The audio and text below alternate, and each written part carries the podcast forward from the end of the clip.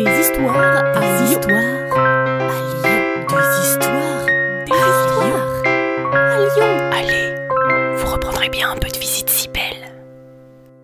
L'épisode qui suit a été réalisé avec Héloïse de Lyon Insolite. Lyon Insolite propose des balades dans tous les quartiers de Lyon, même les plus farfelus, et dans les alentours. Héloïse raconte avec punch et décontraction l'histoire à travers plein d'anecdotes comme on les aime. Pour plus d'informations, allez voir le site internet www.lion-insolite.fr ou cherchez-la sur les réseaux sociaux.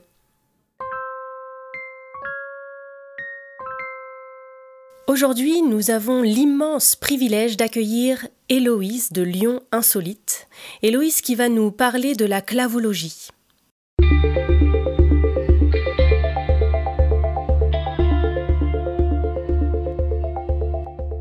Alors, avant toute chose, je vous pose cette question toute simple.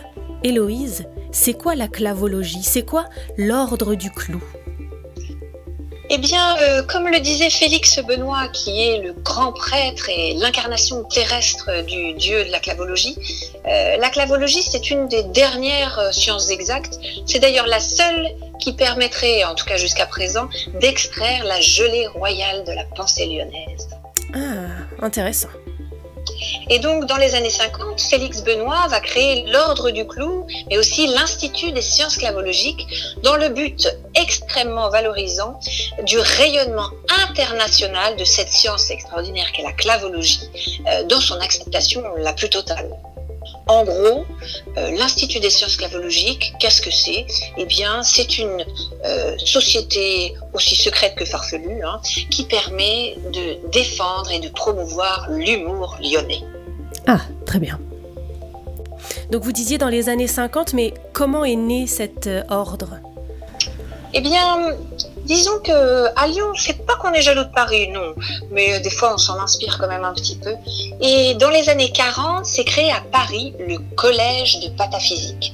Le collège de pataphysique, il euh, va promouvoir euh, une science qui est la pataphysique, qui a été créée à la fin du 19e siècle par Alfred Jarry, qui est en gros la science des solutions imaginaires à des problèmes qui n'existent pas encore. Et du coup, quelques années plus tard, à Lyon, on va décider de faire comme à Paris, plus exactement mieux. Et on va créer la clavologie. Et donc à la fin des années 50, l'Institut des sciences clavologiques va s'installer de manière complètement définitive dans la rue du Bœuf, au 16, dans la cour de la fameuse Tour Rose. Résoudre les problèmes qui n'existent pas encore, ça, ça c'est, ça c'est intéressant. Euh, maintenant, euh, j'aimerais savoir quelle influence euh, a la clavologie sur Lyon et sur les Lyonnais?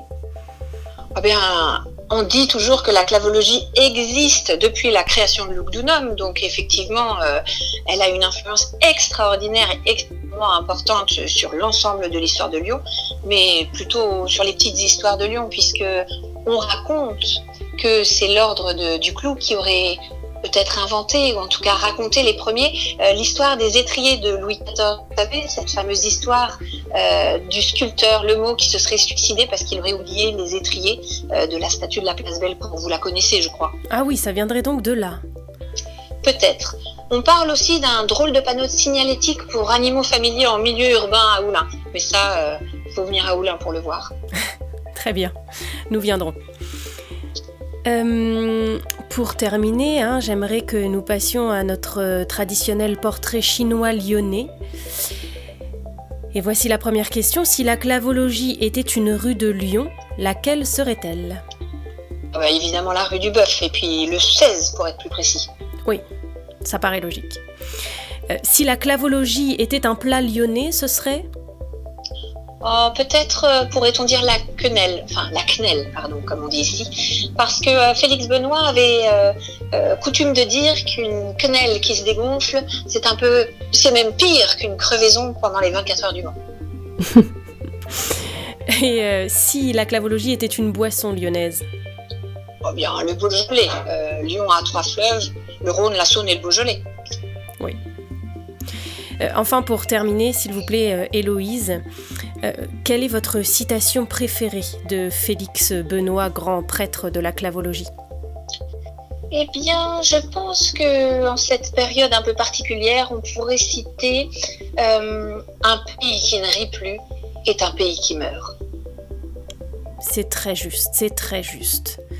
Eh bien, écoutez, merci beaucoup, Héloïse. Merci pour votre participation et au plaisir de vous retrouver très bientôt. Merci beaucoup et à la revoyure. Au revoir. Au revoir.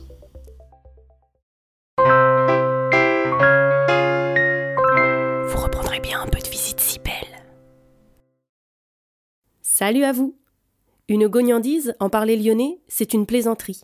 Ce podcast d'histoire, de légendes et de gognandises lyonnaises est proposé par les Visites Cybelles, visites théâtralisées et comptées à Lyon. Vous pouvez nous retrouver sur les réseaux sociaux, Facebook, Instagram et Twitter. Pour réserver des visites, rendez-vous sur notre site web, vous trouverez le lien en description. Et pour connaître les prochaines histoires, abonnez-vous. Sur ce, on vous dit à bientôt.